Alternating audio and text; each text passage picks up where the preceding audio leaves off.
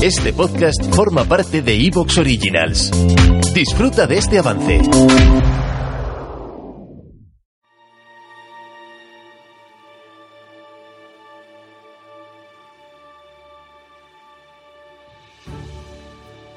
Quinto Fabio Máximo le estaba planteando a Aníbal una guerra de desgaste y a pesar de frenar la racha de victorias, lo hacía a costa de la devastación de Italia. Estas escenas que van contemplando los soldados romanos del ejército del dictador van creando un clima contrario a las tácticas fabianas que culminará tras la marcha del dictador a Roma para encargarse de unos asuntos religiosos. Hoy, en Roma Eterna, el Magister Equitum, Marco Minucio Rufo, se hará cargo de las tropas y hará lo contrario a lo aconsejado por el dictador. Se enfrentará al general cartaginés en la primera ocasión que tenga. Así que prepárate para votar en un plebiscito muy importante en la historia de Roma, que comenzamos.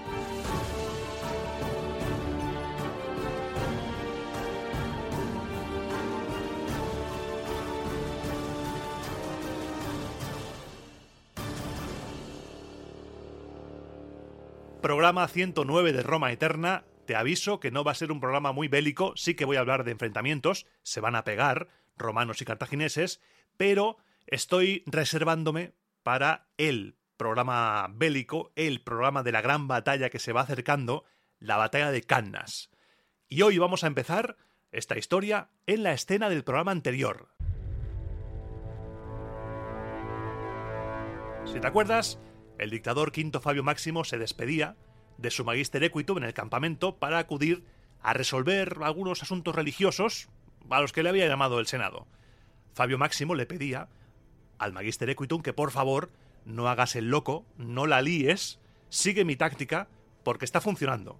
Y Minucio le decía, sí, sí, no te preocupes, tú tranquilo, yo, yo controlo, tú vete tranquilo que yo voy a hacer lo que me dé la gana, estaría pensando porque es lo que hizo, va a hacer lo que le dé la gana. Fabio había recibido presiones por todas partes. Fabio estaba presionado a diario para cambiar su estrategia y enfrentarse a Aníbal, incluso sus más allegados le aconsejaban alejar esa mala fama que se estaba ganando con alguna batalla, con algún enfrentamiento, pero él se mantenía firme. El retrato que nos hacen las fuentes de Fabio, especialmente Plutarco, es el retrato de un político virtuoso, coherente con sus ideas y que no cede a la opinión de los demás. Él está convencido de que lo que está haciendo es por el bien de Roma y no se la va a jugar por conseguir algo del prestigio, no se va a jugar ni media por algo de gloria. Máxime sabiendo que Aníbal venía de una racha de tres victorias seguidas contra los romanos. El propio Plutarco nos cuenta que una vez respondió a esa presión de sus amigos diciendo, en realidad de esa forma sería más cobarde de lo que ahora parezco si, por miedo a burlas y vejaciones, me aparto de mis propios planes. En verdad, el miedo por la patria no es motivo de vergüenza. En cambio, el temor a lo que digan los hombres, a sus calumnias y reproches, no es propio de un hombre digno de semejante cargo, sino del que es esclavo de aquellos a los que él debe gobernar y mantener a raya cuando se comporten de manera insensata. Según las fuentes, Quinto Fabio era un hombre de palabra, era un romano recto, justo, y que si debía poner de su bolsillo para salvaguardar la honra de la República, lo hacía, sin problemas, como en un episodio que nos encontramos en Tito Livio. Nos explica detalles del intercambio de presos entre uno y otro bando, y nos dice que durante la Primera Guerra Púnica lo que se hacía era intercambiar prisioneros, y quien recibiera más que el otro, lo que hacía era para compensar, pagar dos libras y media de plata por soldado. Por ejemplo, si Roma recibe 500 soldados romanos presos y Cartago recibe 400, el bando romano debía indemnizar con dos libras y media de plata por cada soldado hasta llegar a los 500 y que el intercambio sea igualitario.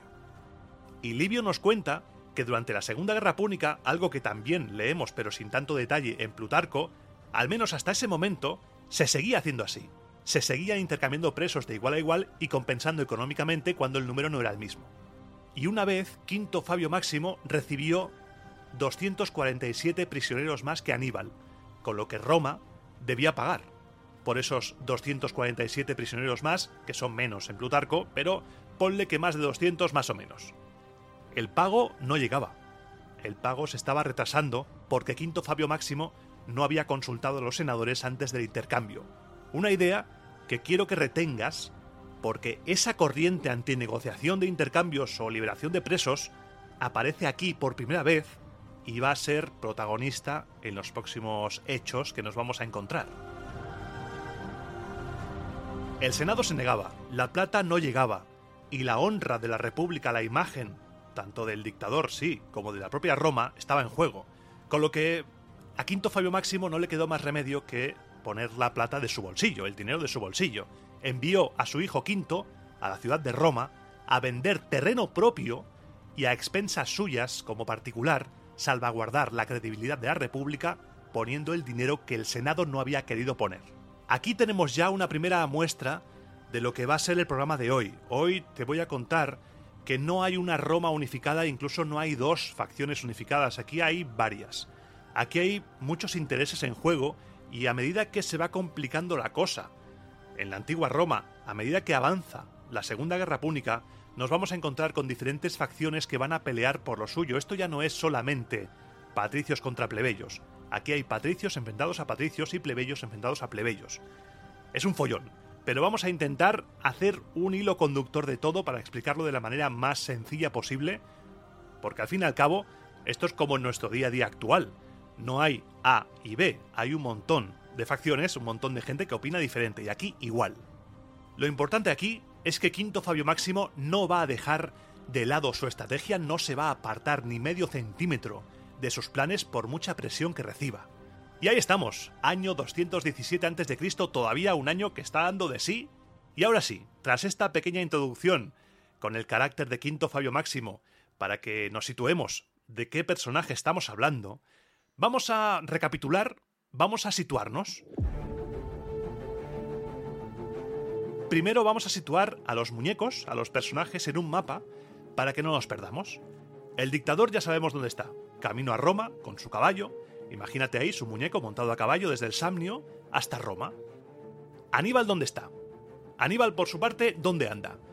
Tras librarse de la trampa, de esa trampa que tuvo que escapar haciendo creer a los romanos que había más soldados utilizando teas con fuego en los cuernos de toros, de bueyes, tanto Tito Livio como Polibio nos dicen que decidió pasar el invierno de ese año 217 por Luceria y la ciudad de Gerunio, Gereonio o en latín Geronium o Gerunium, que lo he visto leído, en la región de Apulia, que se encuentra en la parte del talón de Aquiles de la bota de la península italiana. Madre mía, lo que facilita las cosas que la península italiana tenga forma de bota. Gracias, gracias, planeta Tierra. En esa región había trigo en abundancia y Aníbal intentó primero hacerse amigo de los habitantes de aquellas regiones, nadie le hizo caso, con lo que tuvo que tirar de navaja, tiró de violencia, se adueñó de la zona rápidamente, mató a todos los habitantes, conservó intactas algunas construcciones para poder pasar allí el invierno y almacenar el trigo. Hizo acampar a su ejército delante de la ciudad de Geronium, fortificó el campamento con un foso y con un atrincheramiento. Una vez asentados allí, lo que hizo fue repartir su ejército en tres partes, envió a dos terceras partes con la misión de aprovisionarse de trigo, con la orden de que fueran recogiendo y que diariamente cada una de las partes debía proporcionar a los suyos una cantidad determinada, se debían autoabastecer, y lo que hacían era recoger trigo, cada grupo lo enviaba a los encargados del servicio, la cantidad que se había establecido, mientras que el propio Aníbal, con la tercera parte del ejército, protegía al resto. Protegía el campamento y protegía a los forrajeadores. Era una zona además muy propicia, era llana, se podía recorrer fácilmente, Aníbal destinó muchos forrajeadores para recoger comida y además era la época propicia, cuentan que cada día recogían enormes cantidades de trigo. Quinto Fabio Máximo en Roma, Aníbal en Apulia recogiendo comida porque va a ser un invierno duro. Y el tercer personaje de hoy, que va a ser protagonista, es Minucio Rufo, el Magister Equitum. Este señor, ante la ausencia del dictador, estaba al frente del ejército romano y se encontraba en territorio de Larino, que para hacerlo gráfico se encuentra situado a la misma altura de Roma, pero hacia la derecha, hacia la costa adriática. Polibio cuenta que iba siguiendo los movimientos de Aníbal, utilizando aparentemente la misma estrategia de Fabio, pero no, no era la misma. Minucio estaba deseando darse de guantazos con Aníbal, pero vamos, lo estaba, estaba buscando. Lo único que estaba haciendo era esperar a la ocasión propicia para caer sobre los púnicos. Minucio no tenía la misma paciencia que Quinto Fabio Máximo, y en cuanto se enteró de que Aníbal había tomado Gerunium y estaba llenando su contador de suministros con paladas de trigo, dijo no, perdona, se acabó. Hizo descender su ejército al llano y acampó en una montaña que estaba por el territorio de Larino llamada Caleña, dato que leemos en Polibio. Desde allí, y a pesar de lo cerca que estaban los cartagineses, permitió salir a forrajear a una tercera parte de su ejército, mientras... ¿Te está gustando lo que escuchas? Este podcast forma parte de Evox Originals y puedes escucharlo completo y gratis desde la aplicación de Evox. Instálala desde tu store y suscríbete a él para no perderte ningún episodio.